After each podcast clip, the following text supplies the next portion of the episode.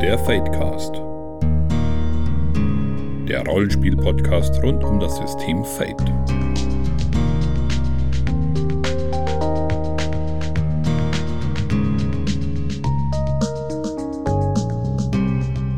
Herzlich willkommen beim Fadecast, Folge 41 heute. Wir beschäftigen uns mal wieder mit drei englischsprachigen Worlds of Adventure, namentlich Prism, Strawboss und Slip. Und wenn ich wir sage, meine ich einmal die Friederike. Hallo. Einmal den Alex. Servus. Und einmal mich, den André. Ähm, also zuerst ein Disclaimer. Nachdem wir so unsere üblichen kleinen Rubriken abgehandelt haben, geht's heute also nur wieder um englischsprachige Bücher. Das ist vielleicht für die interessant, die kein Englisch sprechen, weil sie auch mal mitkriegen, was da so drin steht, aber könnte natürlich auch ein bisschen ärgerlich sein, weil ihr das dann nicht lesen könnt. Und es geht natürlich ähm, ganz eindeutig hier also möchte ich nochmal betonen, es heißt nicht, dass diese Bücher irgendwie auf Deutsch rauskommen würden oder so. Also ähm, denkt nicht, dass nur weil wir sie in dieser Folge haben, dass sie auch veröffentlicht werden. Teilweise würde ich sogar sagen, dass einige davon keine gute Chancen haben. Ähm, aber das nur am Rande, dass da niemand sich falsche Hoffnung macht oder so. Okay. Ähm, wir haben ziemlich viele Kommentare bekommen, die wollten wir kurz durchgehen. Und zwar zuerst zu Folge 39 von Meilenstein und Metaplots. Da haben wir ein bisschen über Kampagnen geredet und haben sehr viele interessante Kommentare bekommen. Erstmal zu denen, die nichts mit der Folge zu tun hatten. Ja, Engel wird irgendwann soweit sein, aber wir sind da weiterhin bei diesem, also auf diesem Level when it's done. Also da halten wir euch auf dem Laufenden, aber es geht voran, wird aber noch ein bisschen dauern. Ähm, dann wurde gefragt, ob wir Dresden Files zum Beispiel mal vorstellen.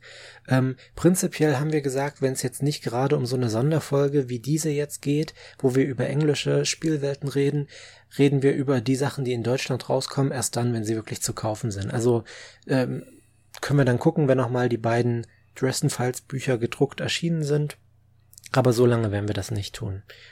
Ähm, dann wurde nach einer Einsteigersendung gefragt, diese, ja, diese, diese Idee ist schon, ich glaube, seit der ersten Fadecast-Folge wurde da schon drüber nachgedacht, aber das ist halt was, was so ein bisschen Planung erfordert und ich behaupte mal, Planung ist ähm, nicht das, wofür wir hier alle immer so die Nerven haben oder was wir gut hinkriegen, auch wenn wir die irgendwie die Serie alle zwei Wochen mal gebacken kriegen. Also ich habe da sehr viel Bock drauf, aber wie gesagt, ähm, das braucht halt Zeit und ähm, Zeit ist ein knappes Gut. Aber äh, ich würde jetzt nicht sagen, das machen wir niemals und ja, ja einfach mal abwarten.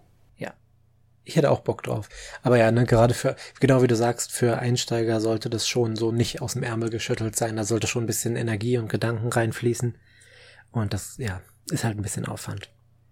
Ähm, genau, und dann haben sich halt ein paar Leute haben ähm, Jemand hat noch gesagt, das War of Mine ist das beste Antikriegsspiel. Finde ich auch sehr gut. Ähm, und dann haben einige Leute ihre Erfahrungen mit Kampagnen geteilt. Und ich möchte nur kurz zusammenfassen, dass halt viele gesagt haben, ja, ähm, geht, haben sie schon gemacht, funktioniert toll, ähm, aber dass es auch verschiedene Arten von Kampagnen gibt. Also wenn ihr euch das mal anschauen wollt, einfach Folge 39 unten in die Kommentare reinschauen. Unter anderem hat auch der Christian Vogt uns einen Kommentar hinterlassen, ähm, der ja einer der Autoren von Eis und Dampfes und die unter anderem im Band Kreuzkönig auch den Versuch einer Kurzkampagne drin haben. Und er hat gefragt, also er hat gesagt, er wäre gespannt, ob ihr denkt, dass sowas gelingen kann. Und ich denke, das kann auf jeden Fall gelingen. Also ja, schaut vielleicht mal einen Blick rein. Werft vielleicht einen Blick rein. Und dann hatten wir zu Folge 40 Fatestorming, Nolan's Gotham. Ähm, gab es tatsächlich so ungefähr die Kommentare, die ich erwartet habe, nämlich dass vernünftigerweise an unseren ähm, kleinen Fehlerchen der Comic-Interpretation ähm, kommentiert wurde, sagen wir es mal so. Und das ist natürlich alles richtig. Also ja, Spider-Man, X-Men, da geht es natürlich auch immer sehr um die, ähm, um die Konsequenzen der Dinge, die die Superhelden so tun. Und ja, und wer sich dafür interessiert, da haben wir nicht nur auf unserer ähm, Fate RPG Seite, sondern auch im Tunnelon zwei Kommentare bekommen. Also werft doch mal einen Blick rein. Vielen Dank für eure Einwürfe. Gut. Ähm, dann würde ich sagen, gehen wir zu den Medien. Äh, Alex, was hast du uns denn mitgebracht? Ich hatte ja schon mal im äh, Podcast hier ein Escape-Gesellschaftsspiel empfohlen und zwar waren das Exit das Spiel, diese Reihe von Cosmos bei dem ich aber auch schon erwähnt hatte, dass da sich einige Leute dran stoßen, dass man das Spiel kaputt machen muss und dementsprechend nur einmal spielen kann. Also man muss Sachen beschriften, man muss vielleicht zerreißen oder zerschneiden, knicken und dergleichen. Und wer da Bauchschmerzen bekommt, wenn er sowas hört, und auch ein Spiel, das man grundsätzlich nur einmal spielen kann, weil man danach dann natürlich die ganzen Rätsel kennt, trotzdem gern öfter spielen könnte oder weiterverleihen oder verkaufen, wie auch immer es möchte, dem kann ich Unlock empfehlen. Das ist für mich also an zweiter Stelle, was die bisher von mir gespielten Escape-Spiele für daheim anbelangt. Und zwar ist es von Asmodee, gibt derzeit insgesamt sechs verschiedene Räume auf Deutsch. Drei weitere sind schon angekündigt, auf Englisch habe ich, sind sie sogar schon draußen. Und wie gesagt, das ist wirklich, das sind alte Räume, die man immer wieder spielen kann, bei denen man eben nichts kaputt macht. Man hat immer so einen Kartenstapel, das ist bei jedem Raum immer, auf dem zum Beispiel der Raum an sich dann abgebildet ist. Und dann gibt's auf diesem Raum sind dann verschiedene Zahlen und Buchstaben, die dann wieder Karten in dem Kartendeck eben ähm, bezeichnen, die man raussuchen kann, die dann zum Beispiel einen Tisch im Raum dann genauer an, wo sich da genau anschauen kann, oder einen Gegenstand, den man findet, oder eine Maschine, ein, keine Ahnung, Panel, wo man Zahlen eingeben muss und dergleichen. Und so kann man sich dann eben durch diesen Raum dann navigieren. Und außerdem am Anfang war es noch nicht Pflicht, aber jetzt, glaube ich, mittlerweile muss man eine App verwenden, um das Spiel spielen zu können, äh, die ähm, eben auch natürlich kostenlos dann zur Verfügung steht. Und die in manchen Räumen wirklich, finde ich, das Spiel tatsächlich bereichern, weil es einfach nochmal so, so nette Ideen wie zum Beispiel Tonschnipsel oder dergleichen dann zur Verfügung stellen.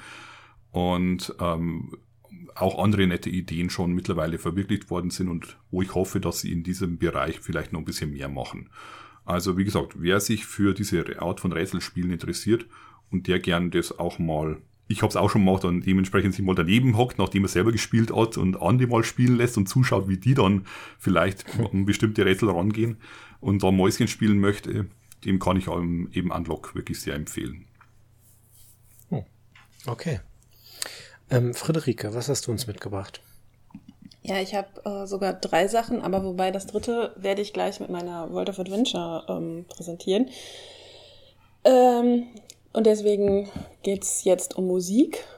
Ganz kurz, bevor ich ein bisschen mehr zu Musik an sich sage. Ich glaube, ich habe das schon öfter mal erwähnt. Ich habe immer so den, einen Podcast gesucht, in dem es um Metal, Metalcore, diversen Spielarten geht.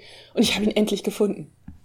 Ich, es geht, und äh, er ist, also er ist auf Deutsch, gut, das wäre jetzt für mich kein Hindernis gewesen, aber er besteht halt aus zwei Leuten, wo ich das Gefühl habe, die haben Bock da drauf, die haben Ahnung von dem, wovon, äh, wovon sie reden.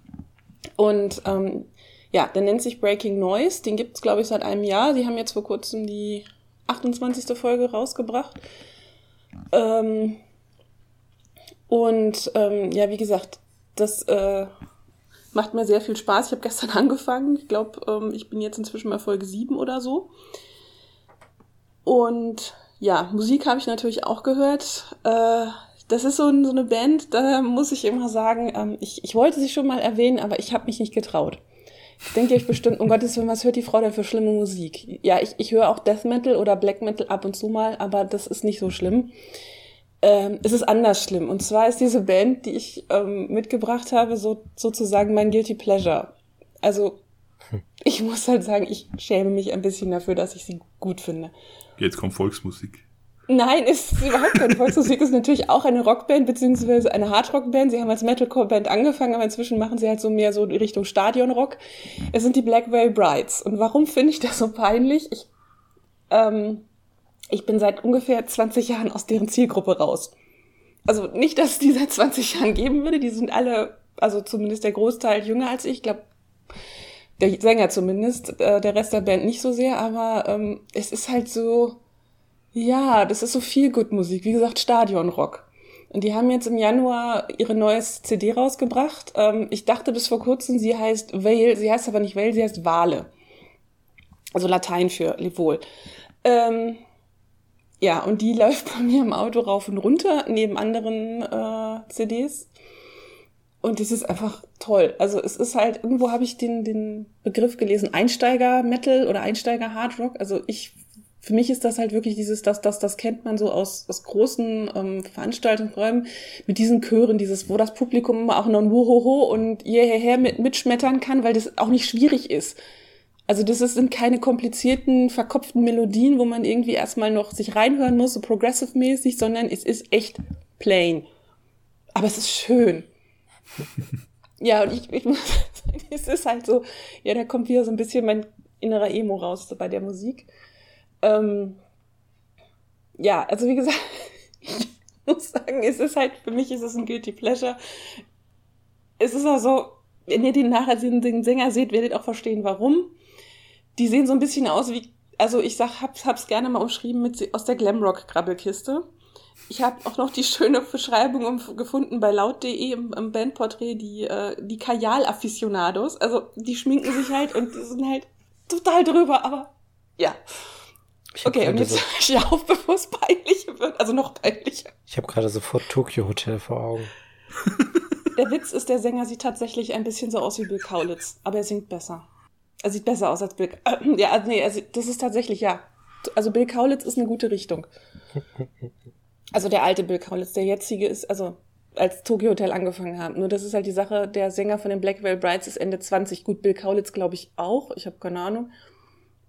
Aber ähm, ja, ich habe keine Ahnung, wie die aussehen. Ich habe das letzte Mal, als ich ein Bild von Tokyo Hotel gesehen habe, waren es, glaube ich, hatten sie, glaube ich, irgendwie die Haare blond gefärbt und ganz viel Metall im Gesicht. Okay. Ja. ich weiß es auch nicht. 20 sind die erste, die, die, ich hätte gedacht, das sind inzwischen auch schon, aber ja. Ich habe keine Ahnung, wie alt die sind. Lasst uns nicht über Tokyo Hotel reden. Ich, ich habe noch eine schöne Anekdote zu Tokyo Hotel, die muss ich jetzt ganz kurz loswerden. Na los. Weil damals, als ich äh, durch den Monsun zum ersten Mal im Radio gehört habe, dachte ich so, oh, das ist aber, das klingt ja gar nicht so schlecht. Das ist bestimmt so eine Band wie Wir sind Helden, wo eine Frau singt und Männer die Band stellen. Und dann habe ich sie gegoogelt und dachte so, oh, doch nicht. Ja. Das ist aber auch alles, was ich zu denen erzählen kann. Und übrigens, ähm, durch den Monsun gibt es eine sehr schöne Fassung von Callejon. Also, ja, ich habe mal ähm, festgestellt, ich weiß gar nicht mehr, was der Kontext war, dass in einigen Ländern außerhalb Deutschlands Tokyo Hotel noch sehr viel länger und vielleicht sogar immer noch, das weiß ich nicht, aber auf jeden Fall sehr viel länger richtig erfolgreich waren. Ähm, so wie es ja wohl so einige ähm, deutsche Bands so gerade so im, in, in, ähm, im, im Osten, sage ich mal, also, also Russland, äh, Polen etc., so recht bekannt sind, waren die wohl auch recht erfolgreich. Hat, dachte ich dann auch, okay, interessant. Ja, die gibt's ja auch immer noch, soweit ich weiß. Keine Ahnung. Mhm. Aber ja, aber ja das, teilweise haben sie wohl richtig so ihre Fans. Naja. Okay. Ich habe ein, ich, ich bin endlich mal wieder dieses Jahr so ein bisschen zum Bücherlesen gekommen und ich habe ähm, Hitchhiker's Guide äh, to the Galaxy, also ähm, per Anhalter durch die Galaxis, ähm, endlich mal gelesen, was ich schon ohne Übertreibung seit zehn Jahren oder hier so im, im Schrank stehen habe.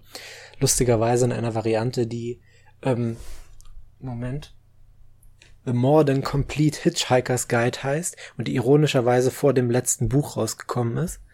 Also ähm, wunderbar.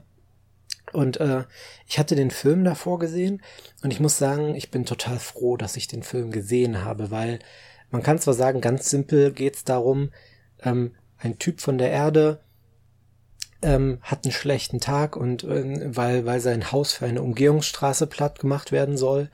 Und dann ähm, stellt er aber fest, dass scheinbar auch die ganze Erde für eine Umgehungsstraße platt gemacht werden soll von irgendwelchen Aliens und ähm, begibt sich dann sozusagen auf einen, ja, auf einen Roadtrip ins Universum.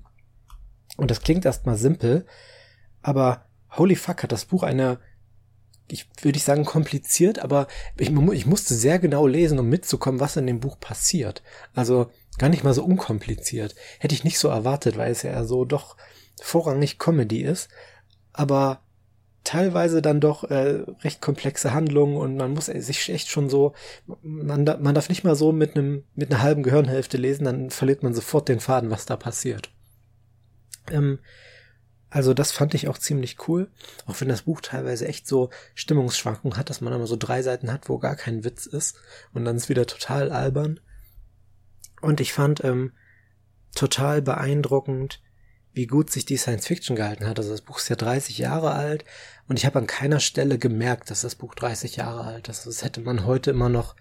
Ich meine, gut, die Wissenschaftler würden das wahrscheinlich anders sehen, aber für mich als Laien hätte man das Buch auch heute noch genauso schreiben können wie vor 30 Jahren und das finde ich sehr beeindruckend. Ja. Habt ihr das denn mal gelesen? Würde mich interessieren. Oh ja. Ich habe auch die, die, alte, die alte BBC-Hörspielserie gehört. Also, das ist ja, soweit ich weiß, war das, ist das Buch, glaube ich, erst nach den Hörspielen genau. entstanden. Und ich habe es halt auch damals, äh, also ich habe erst das Buch, das Buch gelesen und fand das total abstrus, weil ich das nicht wusste. Und das ist ja so episodenhaft. Und dann habe ich halt irgendwann, aber, also wenn man das Hörspiel dann hört, dann macht das Buch irgendwie viel mehr Sinn.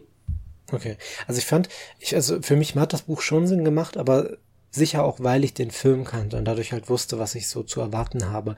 Und ich weiß tatsächlich auch den Film mehr zu schätzen, seit ich das Buch gelesen habe, weil der echt ähm, ein paar sehr kluge Sachen, also er ist nicht perfekt und dadurch, dass er kein Sequel bekommen hat, ist er auch ein bisschen komisch, aber ähm, er hat ein paar echt gute Casting-Entscheidungen ein paar echt coole Sachen drin. Also, ja.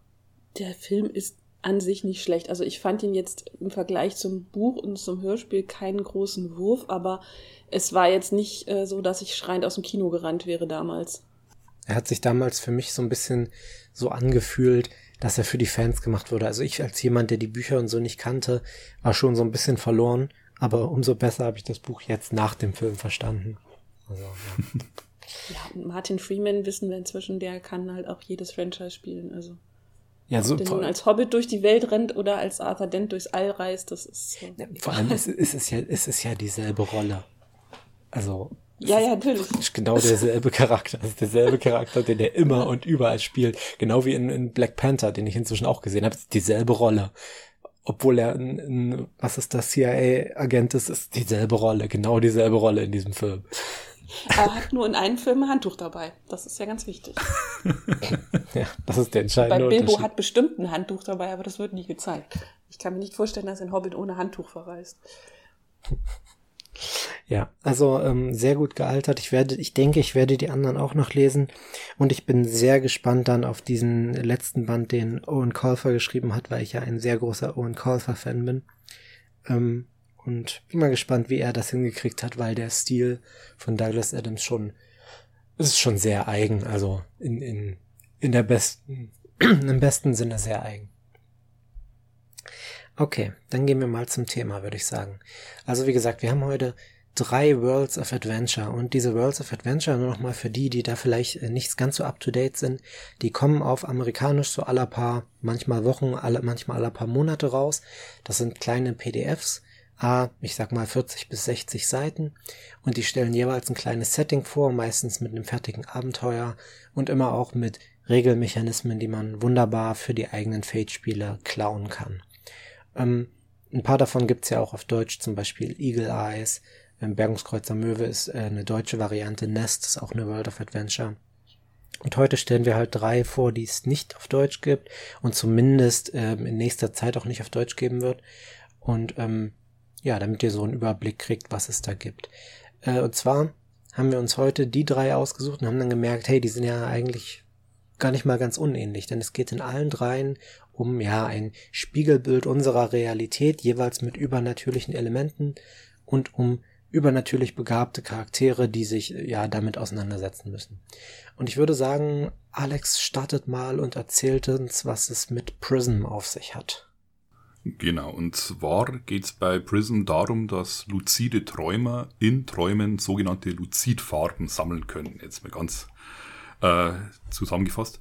Vielleicht kurzer Exkurs, wer luzides Träumen nicht kennt, das gibt es tatsächlich. Das heißt, man kann, man ist sich im Traum bewusst, dass man träumt und kann dementsprechend seinen Traum beeinflussen. Man kann zum Beispiel plötzlich rumfliegen oder dergleichen. Und in dem Spiel funktioniert es halt dann so, dass man in einem Traum eben nach bestimmten Farben sucht, die es in der realen Welt nicht gibt, aber die Gefühle, ich sag mal, symbolisieren oder die halt verkörperte Gefühle sind. Und das war sehr spezielle, äh, sehr, äh, sehr spezielles Gefühl, zum Beispiel äh, das Gefühl des ersten Kusses oder das Gefühl, jemanden zu hassen, der einem gerade vor der kompletten Schule beleidigt hat oder dergleichen. Und diese Farben können dann in die reale Welt mitgenommen werden und dort in echte Farben angemischt werden und damit, wenn man damit etwas erstellt, zum Beispiel ein Gemälde oder man bemalt irgendetwas, dann ist dieses Gefühl, das mit dieser Farbe verbunden ist, wirkt sich dann auf die Leute in der näheren Umgebung aus. Und so kann dann zum Beispiel eben an einem, ein Bild tatsächlich dieses Gefühl vielleicht der ersten Liebe oder sowas dann transportieren und zwar für jeden, der es anschaut. Und was noch ist ein großer Teil von Prism. Ein weiterer großer Teil ist, dass wenn ich ähm, ein Glas mit dieser mit einer bestimmten Farbe töne, dann kann ich durch dieses Glas in eine andere Realität schauen. Also sprich Prism arbeitet auch sehr stark mit alternativen Realitäten. Die können sehr ähnlich zur eigenen sein oder die können komplett was Verrücktes sein, wie zum Beispiel eine Welt, die nur aus Knöpfen besteht, in der sich ähm, riesige Knöpfe zu Bergen auftürmen und dergleichen. Und man kann dann auch in diese Realitäten reisen.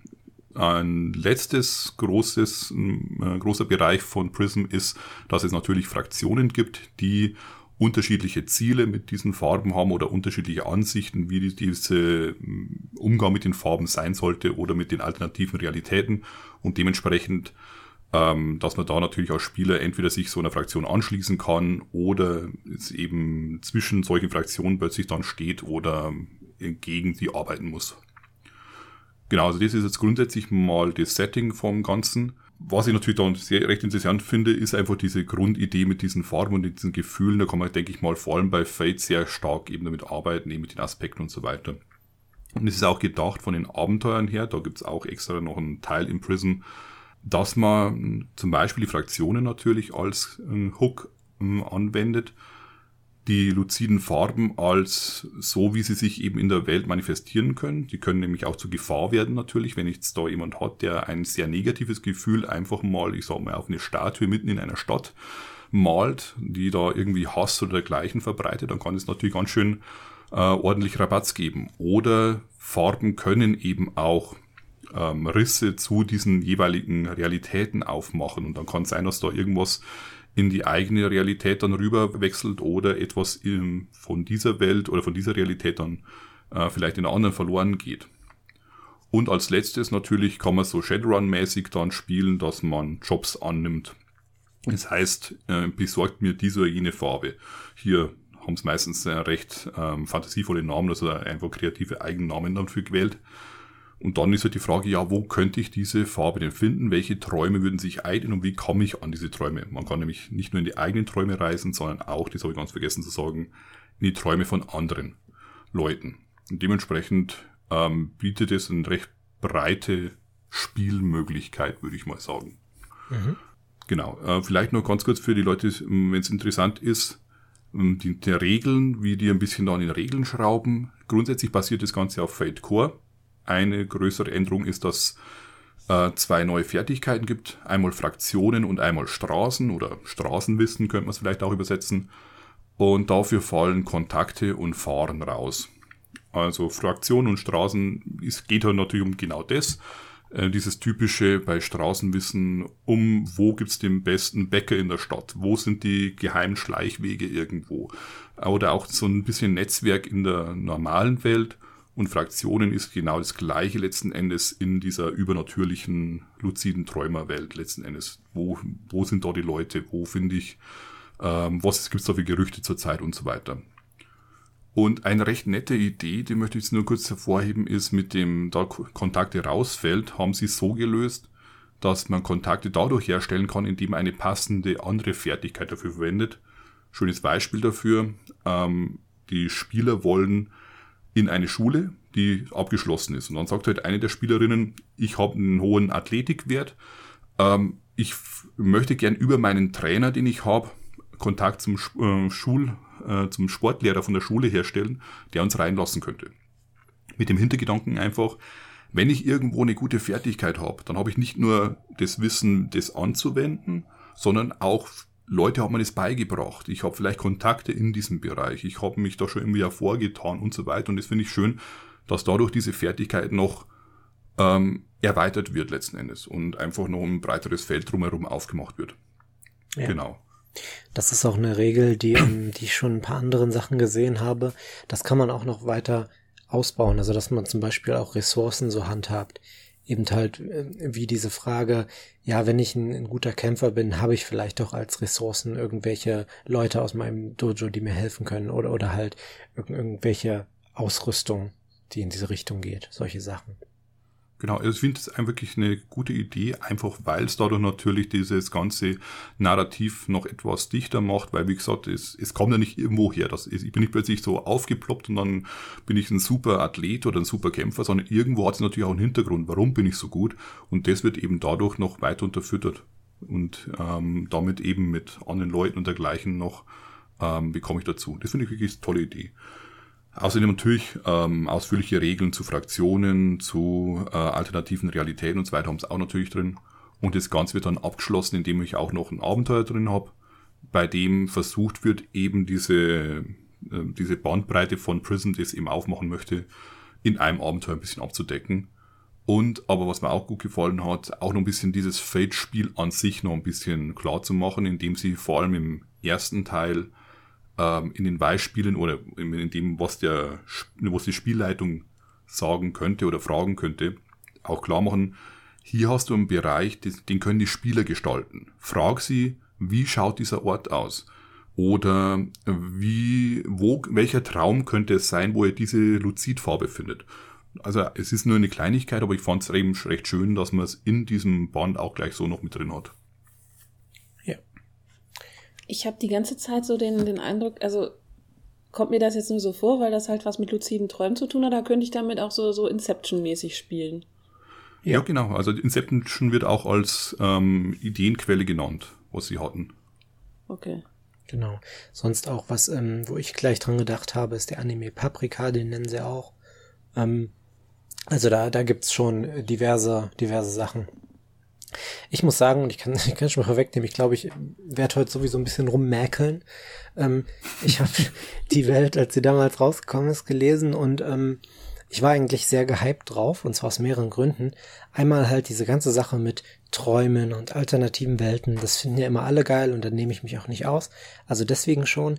Und dann hat die Welt für mich auch eine, ähm, ich sag mal, ein ganz tolles, wie sagt man, ganz tolle Art Direction. Also, dass sie einmal einen, ja, einen, einen relativ normalen Comic-Stil, aber gegenüber sehr bunten Farben für diese Alternativwelten benutzt.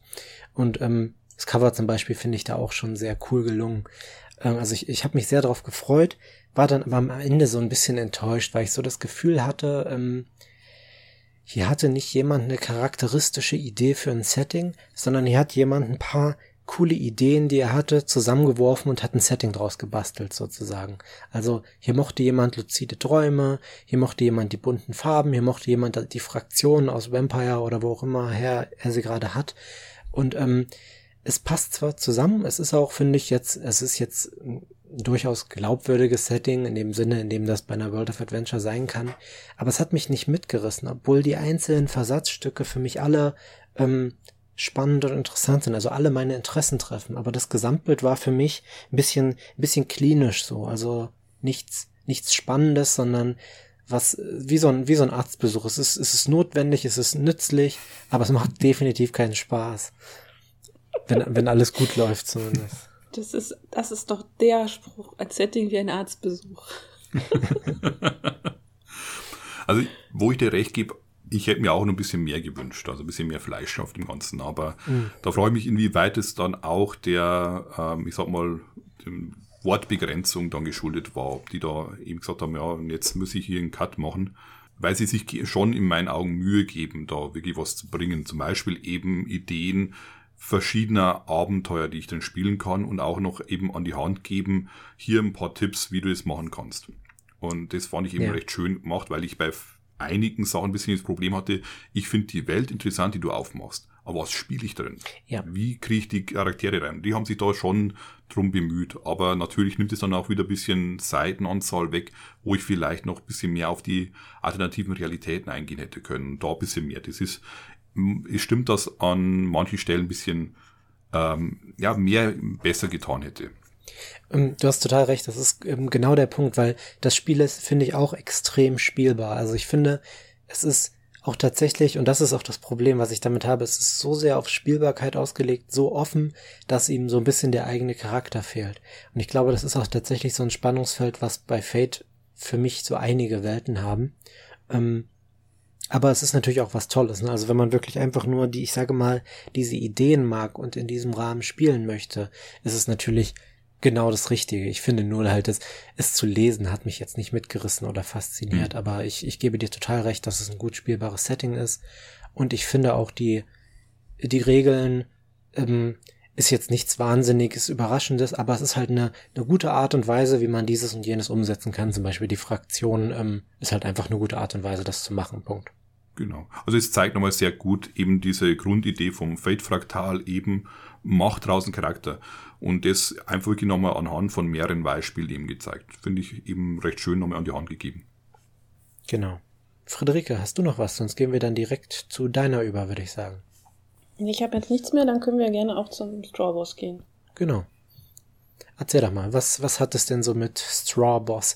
Also im Sinne von Strohboss? Nee, also soweit ich weiß, ist Straw Boss, äh, ich habe es nachgeguckt, ja. das im Urban Dictionary, also man kann es wohl ganz grob mit Vorarbeiter übersetzen. Das hat jetzt ja. ähm, mit dem Setting an sich nicht so viel zu tun. Es ist, äh, hm. Straw Boss heißt auch eine von den, äh, also eine Kurzgeschichte beziehungsweise Kurzroman zu dem Setting, aber das da bin ich jetzt schon einen Schritt weiter, als ich eigentlich sein wollte.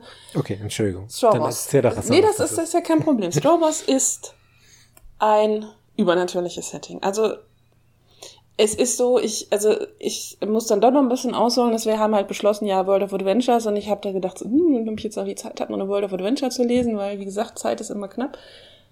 Und dann dachte ich auch, nehme ich Straw Wars, das sieht so ein bisschen nach Supernatural aus. Und oh mein Gott, ja. Also für mich ist das, ist das ist Straw Wars eigentlich so das Setting, wo ich denke so, ja, ich will das spielen, sofort. Wie und wo. Und am besten äh, auf Deutsch und äh, keine Ahnung. Naja. Aber worum geht's denn da? Also man kann es ganz kurz umschreiben mit Supernatural meets Preacher meets Unknown Armies.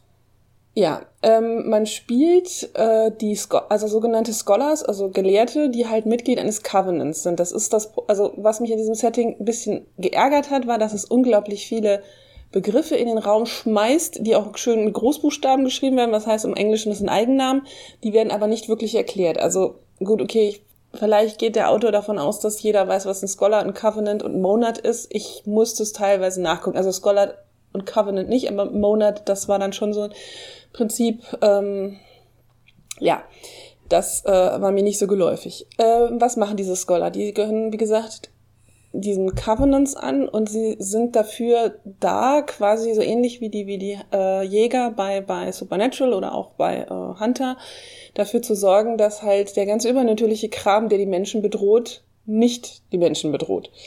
Schön gesagt.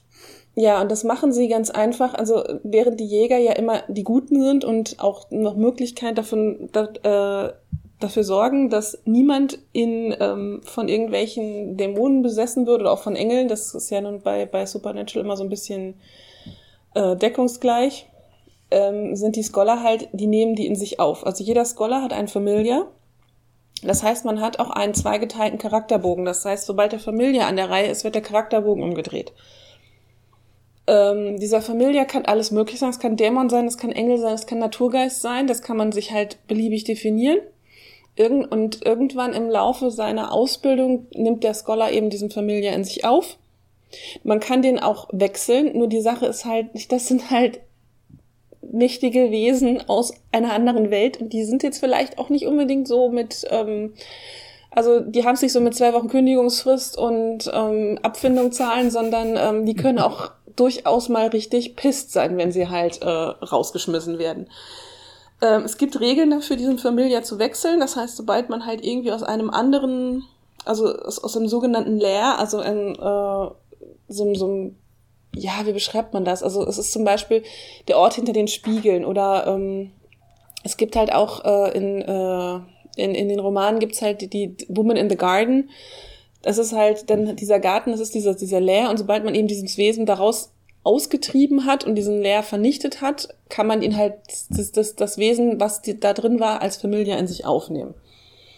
Äh, ja, regeltechnisch ist es relativ einfach gehalten. Also es ist halt, wie gesagt, man hat eben ähm, die normale Skillliste. Dann hat man zusätzlich aber noch ähm, als äh, Gegenteil zu Wille auch noch Control äh, als neue Fertigkeit.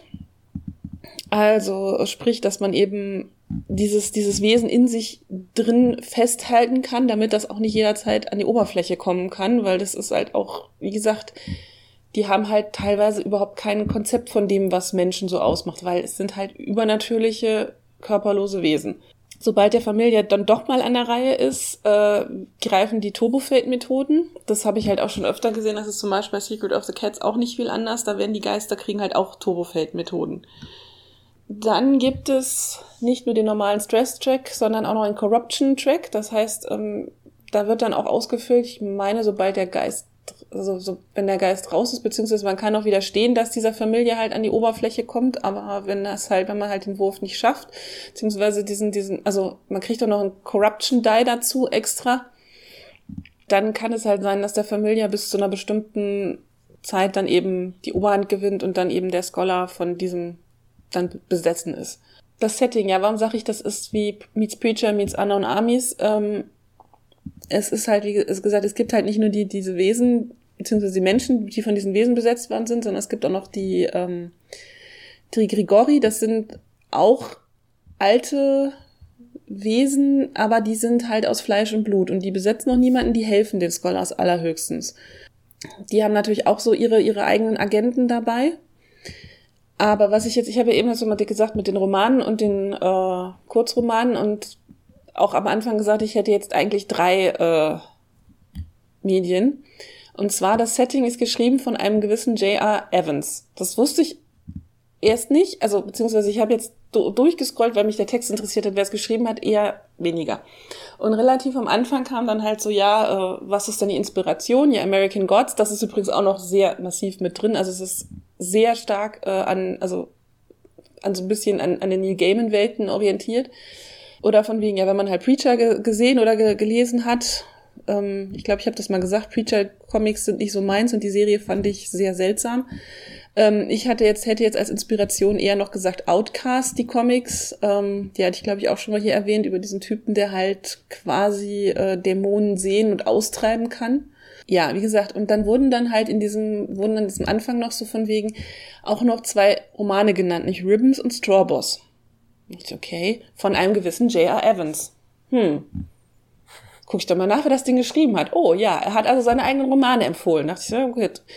Okay, aber das Setting ist schon richtig cool. Also ich hatte erst das Setting, die, die, die World of Adventure gelesen und dann habe ich gedacht, hm, die gibt's als E-Book. Ach komm, kannst du mal reingucken. Ja, ähm, ich wäre beinahe nicht zum Podcast gekommen, jetzt mal ganz übertrieben gesagt, ähm, weil ich mich in diesem Buch gestern, gestern festgelesen habe. Äh, ich habe es fast durch. Und ähm, ja, also das macht, das Buch macht noch mehr äh, Laune auf dieses Setting. Und äh, ja, also ich kenne es, also es gibt die Bücher leider auch nur auf Englisch, weil sich offensichtlich auch noch, also die sind auch noch relativ neu, ich glaube von 2015 ich finde es ganz witzig, dass er halt seine eigenen Bücher empfiehlt in der dritten Person. Wir hatten vorhin, haben vorhin auch schon darüber gesprochen. Aber ähm, also ich finde, es ist ganz, ganz spannend so als Hintergrund. Und es ist halt nicht einfach so von wegen, ähm, hallo, ich habe eine Rollenspielwelt entwickelt und werde sie euch jetzt mit diesem Buch noch weiter vorstellen, sondern es ist halt schon was eigenes. Also es gibt Elemente aus dem Setting, kommen wieder drin vor, aber ähm, es ist halt also man kann das Buch lesen, ohne das Setting gelesen zu haben und umgekehrt. Das ist, finde ich, schon mal ganz angenehm. So, ähm, jetzt mal, also ich muss sagen, ich mochte das überhaupt nicht. Ich habe nur das, ähm, das Buch, also, also das, das, äh, die World of Adventure gelesen, nicht das Buch. Ähm, und mein Problem war das folgende. Also erstmal muss ich sagen, also erstmal was Positives sagen. Der Charakterbogen ist absoluter Wahnsinn. Also der sieht total klasse aus. Den finde ich auch toll. Selbst wenn man sich nicht dafür interessiert, das kann man sich mal angucken. Ähm, und ich mag auch die Regeln mit den Familias. Es ist einfach, wir haben das ja hier beim Märchenkrieger los, haben wir praktisch ein sehr ähnliches Regelset. Das ist einfach eine gute Art und Weise, sowas zu machen. Und es gibt ja echt tausend Medien, die sowas machen. Also nicht nur in diesem Genre, sondern auch in anderen. wenn ich da wieder an so japanische Sachen wie Persona und so denke, da gibt's schon viele Möglichkeiten. Ähm, ähm, und die Illus finde ich auch sehr cool, außer das Coverbild, ich weiß nicht, ähm, also ich, ich mag das Bild zwar, aber es ist für mich kein gutes Cover. Es ist irgendwie eher so ein, ein Bild von Seite 3 für mich. Ich ähm, weiß auch nicht, ich muss noch mal gerade das Coverbild angucken, aber ich glaube, das hat so mit dem, also, das damit irgendwas zu tun hat. Moment. Ja, es ist halt sehr generisch, ne?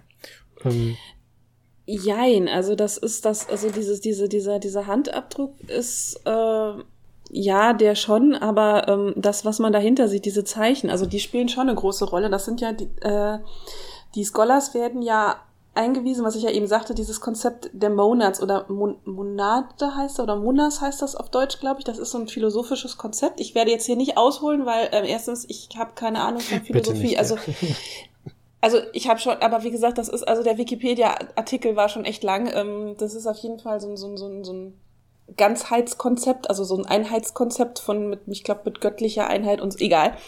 Aber wichtig, wie gesagt, sind diese Zeichen, das sind enochische Sigilen, beziehungsweise Enochien. Das ist ganz wichtig. Also jeder, der Supernatural gesehen hat, weiß, was Enochien ist. Das ist dieses, diese Sprache und diese Zeichen, mit denen man mit Engeln kommunizieren kann. Und äh, die Scholars können das halt auch, beziehungsweise sie nutzen es nicht, um mit Engeln zu kommunizieren, sie nutzen es generell zur Kommunikation und ähm, also wo also ganz ganz oft wird eben ähm, auch im Roman auf diese die die die Glyphe von John Dee angesprochen. John Dee war ein ähm, muss ich doch noch mal kurz ausholen ein äh, Hofastronom, Mathematiker und ich glaube Universalgelehrter zur Zeit Elisabeths I., der eben dieses Enochien erfunden hat oder entwickelt hat.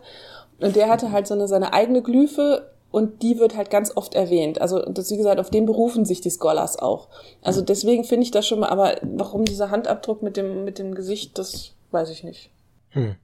Also, ich sage mal so, für mich illustriert das Cover sehr gut das Problem, was ich mit dem Spiel hatte. Ähm, ich finde, das Spiel ist hervorragend geschrieben. Also ähm, man merkt, dass da ein Romanautor dran sitzt. Also auch die, die Regeltexte und so. Das ist alles, liest sich alles sehr gut. Aber ich habe die ganze Zeit das Gefühl gehabt, ähm, so sehr der Typ da sein Setting geschrieben habe, ich habe immer, ich dachte immer, ich lese eher ein, ähm, ein, ein Genre als ein Setting. Also, dass es eher, dass er eher wirklich versucht hat, sich an diesen Inspirationen entlang zu hangeln und für mich, als ich das Setting fertig hatte, dachte ich mir halt, wow, das ist für mich so dieses, dieses basic as fuck. Also es ist wirklich so genau das. Es hat alles das, was ich auch reingepackt hätte, wenn ich versucht hätte, dieses Genre zusammenzufassen und halt kein bisschen mehr. Also es hat für mich keinen einzigen Punkt gehabt, wo ich wirklich gesagt habe, oh, das, das ist ja mal spannend und interessant, sondern es ist so genau das, was ich von dem Genre erwarte. So, das ist jetzt aber natürlich nicht was objektiv Schlechtes. Deswegen fand ich, wollte ich dich mal fragen, finde ich sehr interessant. Findest du das Setting interessant oder findest du, dass dieses, diese World of Adventure eine gute Umsetzung dieses Genres ist? Oder beides? Was, was meinst du mit Genre? Weil das Genre ist für mich Mystery und Mystery ist genau. halt unglaublich weit gefasst. Also das, das reicht von Supernatural bis hin zu Preacher. Ja, äh, genau, das, also das, was, was er halt in dem Buch macht, ne? Also ist jetzt kein genau festgelegtes Genre, aber halt wie du sagst, dieses von, von Supernatural bis Preacher halt, alles das, was er macht. Ich habe so das Gefühl, dass er halt so ein, einfach so ein Genrestück gemacht hat. Es ist an einigen Stellen relativ generisch, klar. Also ich meine, es ist, ähm, also ich hab's, äh, hab, hab das auch gedacht, gerade als, als ich dann gelesen habe, das mit dem Enochien, das ist halt ähm, so ein Klassiker. Vielleicht fand ich es jetzt auch nicht so schlecht, weil also wir jetzt eine Monster of the Week Kampagne spielen, wo ich ähnliche Versatzstücke drin habe, aber ich mag sowas halt auch. Ja, also okay. vielleicht bin ich jetzt auch die, der falsche Ansprechpartner dafür gewesen, weil ich meine, also das ist, ich, ich mag das halt, also ich meine, wenn ich jetzt was hätte lesen müssen, beziehungsweise mir was ausgesucht hätte, was vielleicht aus dem Genre kommt, was mir nicht zusagt, also wenn ich jetzt irgendwas mit Superhelden gelesen hätte, hätte ich wahrscheinlich ganz anders reagiert, aber das war jetzt noch so, ähm, boah, so Dinge, auf die ich total abfahre und ähm, hm. mit guten Ideen. Okay. Also ich, ich hatte eher das Problem, genau wie Alex mit Prism, ähm, dass, da, dass da noch Sachen gefehlt haben. Also gerade dieses, ähm, da gibt's ja diesen, diesen, Ab, äh, diesen, diesen Abschnitt mit dem Going to Work, der ist mir viel zu kurz. Da kommen drei Sachen drin vor. Da kommt zum Beispiel auch dieses Binding Refine. Da kommt nur vor, was ich mache, um den neuen Familien mir aufzunehmen. Da wird aber nicht gesagt, was passiert, wenn ich das nicht tun will. Das mhm. ist nämlich, das ist zum Beispiel das, was mir gefehlt hat, weil ich dachte, saß da so, okay, ich kriege jetzt hier Regeln präsentiert dafür, wie ich dann, wie ich meinen, meinen, meinen alten Familie quasi rauswerfe und den neuen aufnehme, was übrigens über einen Aspekt geht, nur mal, ähm, um nochmal auf die Regeln zurückzukommen. Aber da wird nicht gesagt, was passiert, wenn, wenn sich halt aus der ganzen Gruppe alle weigern, das zu machen, weil sie halt sagen, okay, wir sind jetzt mit den Familias, die wir haben, total glücklich oder der, den wir da in diesem Lehr gefunden haben, der ist halt ähm, so krass drauf, dass keiner von uns den in sich aufnehmen will. Und dass das, wie gesagt, das ist, glaube ich, das Problem, was die fast alle haben. Da, da könnte man noch nach, noch mal so viel Seiten schreiben und dann wären die Sachen rund oder runder. Hm. Ich finde das, ich finde das ganz interessant, weil ich habe die Vermutung inzwischen, ähm, das finde ich bei dieser Welt sehr deutlich zu sehen, dass es wirklich verschiedene Bedürfnisse bei den Welten gibt, also auch bei den Fate-Fans, ähm, weil ganz viele Leute mögen Welten, die zum Beispiel richtig tolle Regeln bringen, die, die halt die Genres gut abdecken. Zum Beispiel auch dieses, oh Gott, wie hieß es, ähm, Good Neighbors, was halt auch so ein, so ein Feen-Setting ist. Ähm, das ist, ist bei mir total vorbeigegangen, aber andere fanden es total toll. Und ich glaube, das liegt auch daran, dass es halt so gewisse Genre, Kondiz äh, Quatsch, Konventionen gut abbildet und umsetzt. Und wenn man darauf steht, und diese Art von World of Adventure mag, ist das genau das Richtige. Für mich war es aber das Falsche, weil ich halt echt, ich, ich brauche sozusagen ein Setting, was mich, was mich fasziniert und, und mitreißt. Und das war es für mich persönlich nicht. Ist natürlich ganz subjektiv, aber ja, deswegen. Und das fand ich halt interessant, weil es so gut geschrieben ist, ne? Und weil es, ähm, und auch weil es, weil es sehr coole charakteristische Illustrationen hat. Deswegen hätte ich eigentlich damit gerechnet, dass es ein, ein sehr eigenes Setting wird.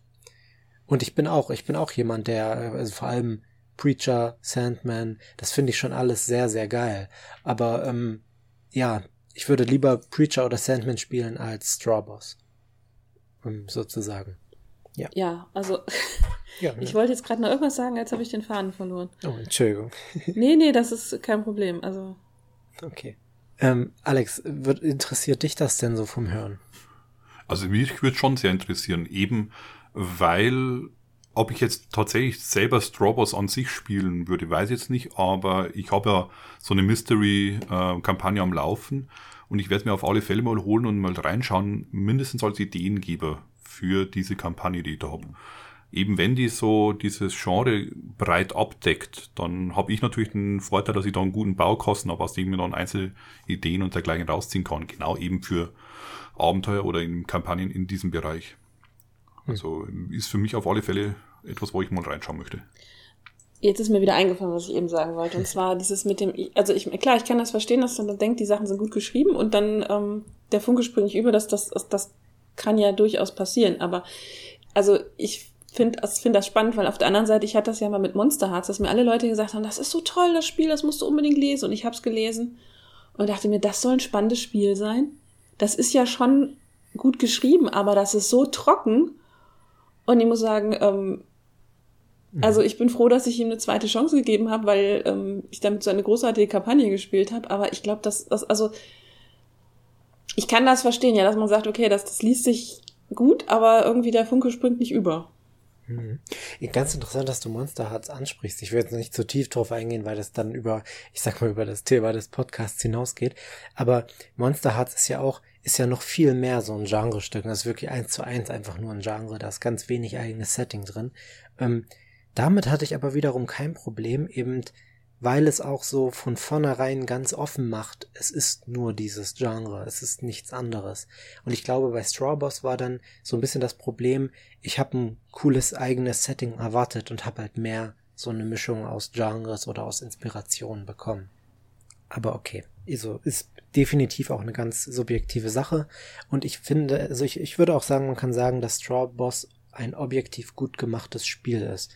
Ähm, ich kann nur halt nicht jedem sagen, dass er das Spiel mögen wird, was da so objektiv gut gemacht ist also ich mich, mich hat tatsächlich, also um noch auch mal jetzt nicht so, so, so hier den, den Hype zu machen, was ich, ich fand es tatsächlich an manchen Stellen ein bisschen zu verregelt, weil man halt, also man hat einmal den Charakterbogen, mit dem, den man halt umdrehen kann, dann hat man ja diesen Covenant-Bogen und ich glaube, es gab noch einen, noch einen dritten Bogen irgendwie, also man musste auch sehr viel, ähm, und das ist ein extrem gruppenförderndes Spiel. Also man kann, man, man ist ja mal Mitglied dieses Covenants, man muss sich zusammen den, das, den Covenant überlegen. Ähm, was habe ich denn hier noch überlegt? Ähm, ja, genau. Und dass, dass, dass man halt auch von, dass die Gruppe sagt, wie man sich, was sie sich vorstellen könnte, wie der Familie tickt. Also, das, also da, da wird sehr oft darauf hingewiesen, von wegen go around the group and, and, and uh, tell them, beziehungsweise let them tell you. Also dass sie dir sagen, was sie sich vorstellen können, dass es so Einschränkungen gibt und so weiter. Es ist natürlich nicht so, dass jetzt irgendwie, wenn man eine Fünfergruppe spielt, dass dann vier Leute sagen, okay, der Familie kann das, das, das und das, sondern man kann sich dann halt auch was raussuchen.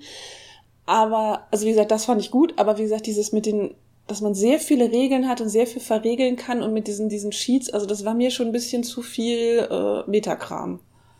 Gut, dann würde ich jetzt noch schnell zum dritten Setting, zu Slip übergehen. Slip ist gar nicht mal unähnlich zu Prism, was Alex schon vorgestellt hat. Es geht praktisch auch um unsere Welt, die unseren sehr ähnlich ist.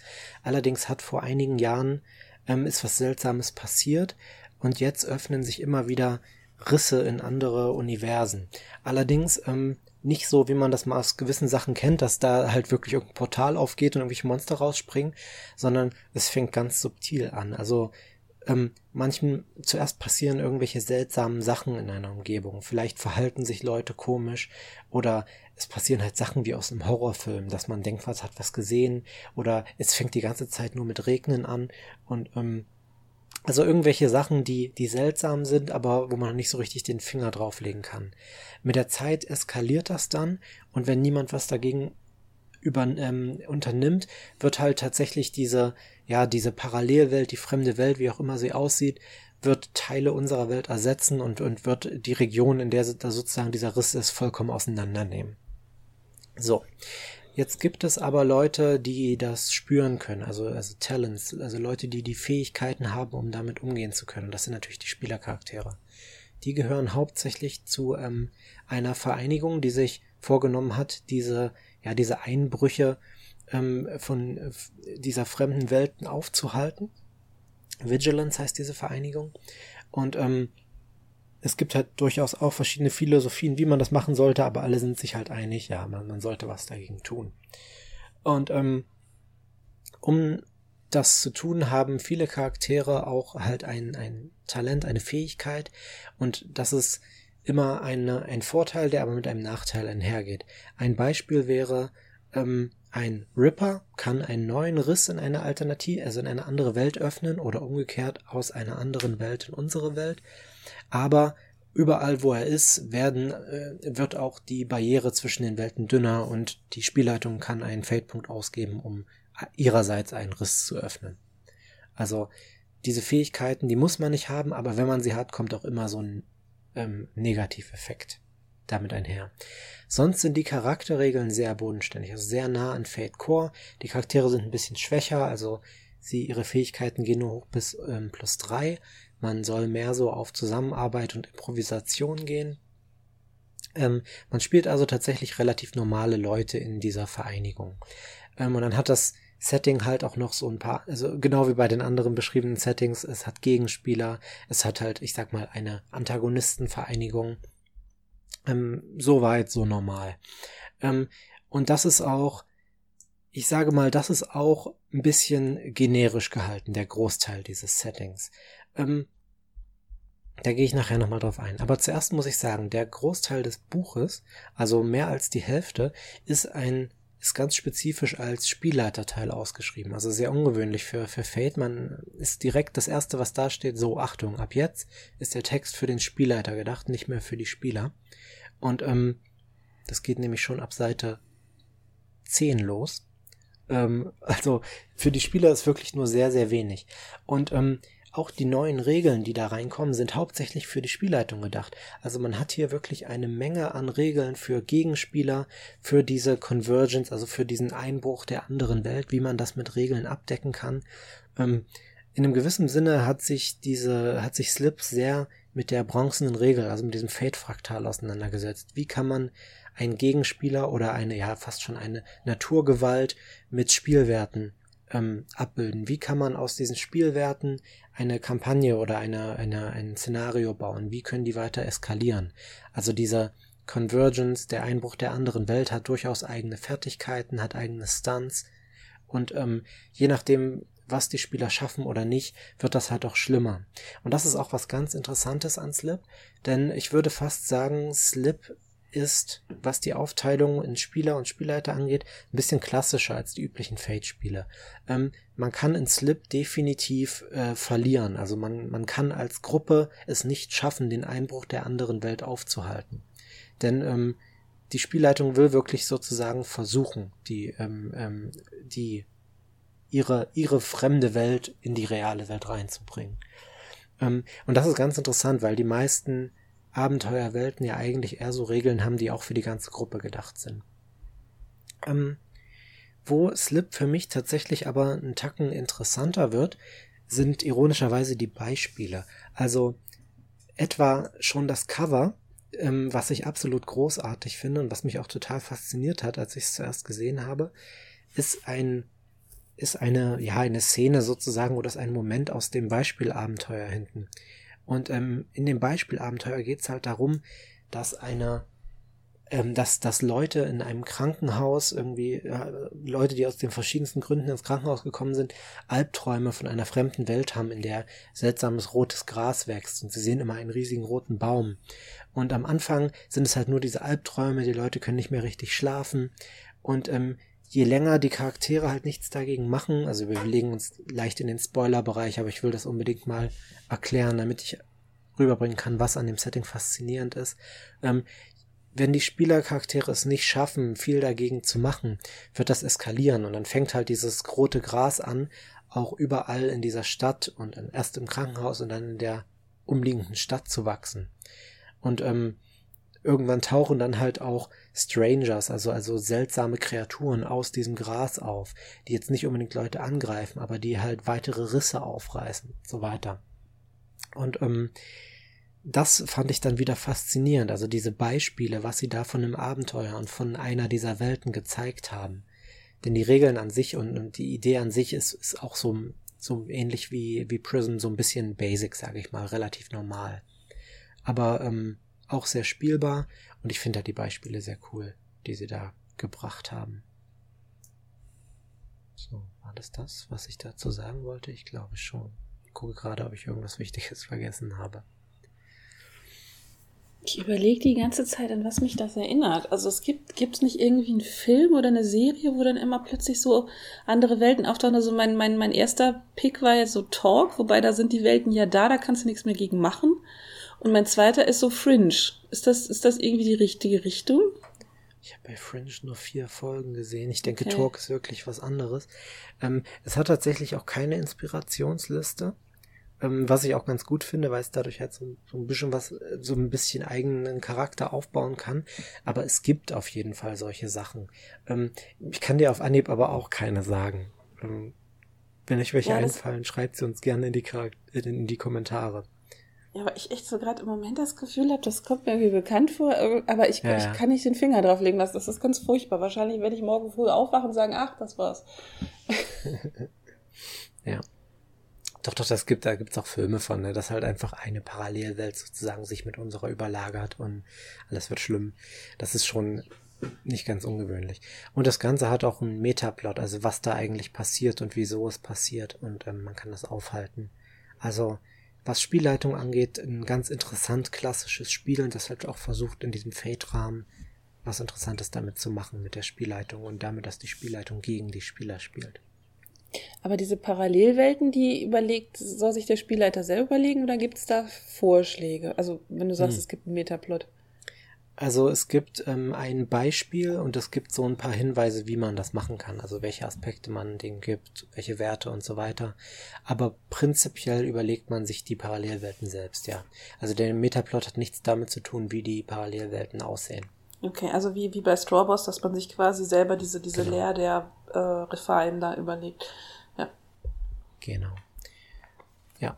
Und ähm, ne, das, das ist für mich genau das Interessante, auch so ein bisschen der, der Unterschied wenn sie hinten nicht dieses ganz tolle und äh, stylische Beispielabenteuer drin hätten und die Illustrationen im ganzen Buch, die, die haben nämlich die Illustrationen haben alle was sehr Surreales, die machen sehr absurde Sachen mit den Perspektiven, also teilweise wirklich schon so wie ähm, surreale äh, Zeichnungen. Und ähm, oder Gemälde. Und äh, dadurch kriegt das Setting für mich wieder was eigenes, dadurch, dass sie es halt äh, schaffen, diese, diese coolen Beispiele reinzubringen. Aber an sich ist das nicht die Grundidee des Settings, die da so wahnsinnig interessant ist. Aber dafür auch wieder sehr spielbar und ähm, sehr, ja, sehr veränderlich. Also ich finde, es klingt auf jeden Fall interessant. Ich hatte das, das ist eine von den älteren World of Adventures, ne? Ja, Genau. Ja, doch, ich hatte das auch schon mal gesehen, habe überlegt, dass das wäre halt auch sowas, was mich interessiert. Ich hatte das nur jetzt überhaupt nicht mehr auf dem Schirm. Ach, so viele spannende Welten und so. Ja. Was vielleicht auch ganz interessant ist, die Fähigkeiten, die die Charaktere haben, sind alle sehr eng an dieses ähm, Konzept gekoppelt. Also es gibt niemanden, der einfach Telepathie oder Telekinese oder sowas hat, sondern es ist alles, alles, was sie haben, hat was mit den Parallelwelten zu tun. Und das finde ich ist auch eine, eine interessante Herangehensweise, wenn man mal selber überlegt, was für Fähigkeiten man seinen Charakteren geben will. Mhm. Gut. Okay. Alex, willst du noch was ergänzen? Klingt auf alle Fälle sehr interessant. Werde ich mir auch mal anschauen. Also. Und eben, das lässt sich auch recht gut, wie du schon gesagt hast, mit diesem Prism, mit diesen alternativen Realitäten. Ich denke, da kann man sich gegenseitig, ja. wer sich fürs eine interessiert, sollte unbedingt mal ins andere reinschauen. Ja. Ähm, lässt sich sehr gut übernehmen dafür. Eben weil es auch bei Prism diese Möglichkeit gibt, dass die Realität sich auf die Welt der Spieler dann eben auswirkt. Also das ja. kann ich wirklich empfehlen. Ich würde sogar sagen, es ist beide haben prinzipiell eine sehr ähnliche Idee, aber haben eine andere Core-Story. Also dass ähm, bei Slip halt wirklich, also so ein bisschen wie der Name auch schon sagt, ne, dieses, man, man will diese, diese Vereinigung verhindern. Also es geht wirklich um, es ist in gewissem Sinne ein Katastrophenfilm, den man dann nachspielt. Wenn auch einer, der sehr ruhig und langsam anfängt. Ähm, und bei Prism hatte ich das Gefühl, du hast von Shadowrun genannt, man hat mehr so, ähm, es hat mehr so ein bisschen was Abenteuermäßiges. Also man, erlebt Sachen in diesen Welten und nutzt sie für seine Zwecke, sage ich mal. Genau, also da ist wirklich sagen, dass da wirklich weniger, dass da, wie du schon sagst, dieses große Metagame ist, sondern mehr eben die einzelnen Abenteuer genau. im Vordergrund stehen und mehr dieses Monster of the Week oder dergleichen. Ja, ich hätte jetzt auch so vom Zuhören den Eindruck, dass bei Prism ist man sich durchaus dessen bewusst, dass es alternative Welten gibt ja. und man will sie auch bestehen lassen und, und irgendwie halt betreten durch diese, die, äh, und da diese, diese Farben rausholen. Und bei Slip möchte man nicht, dass die entstehen und irgendwas tun, weil äh, das ist immer etwas Schlechtes.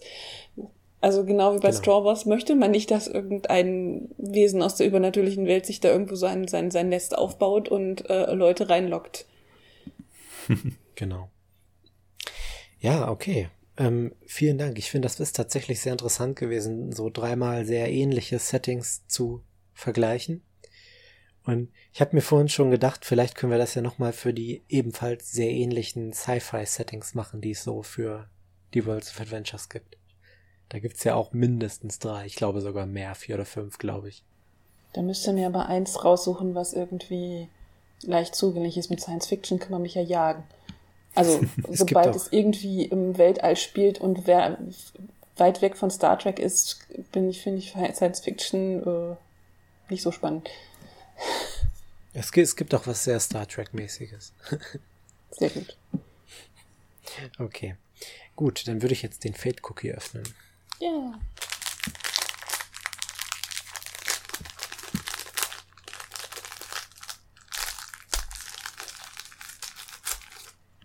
Seit ich auf der HeinzCon geführte 20 Fate Cookies in die Menge geworfen habe, war es ein bisschen schwierig, hier noch einen zu finden, aber ich habe noch einen gefunden.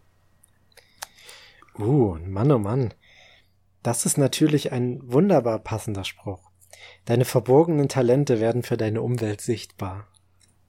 Oh ja, der ist tatsächlich, passt halt, glaube ich, zu jeder von den dreien, ne? Ja. Genau. Sehr, sehr gut. Darauf, dass wir die auch sichtbar gemacht haben, die verborgenen Talente. Genau.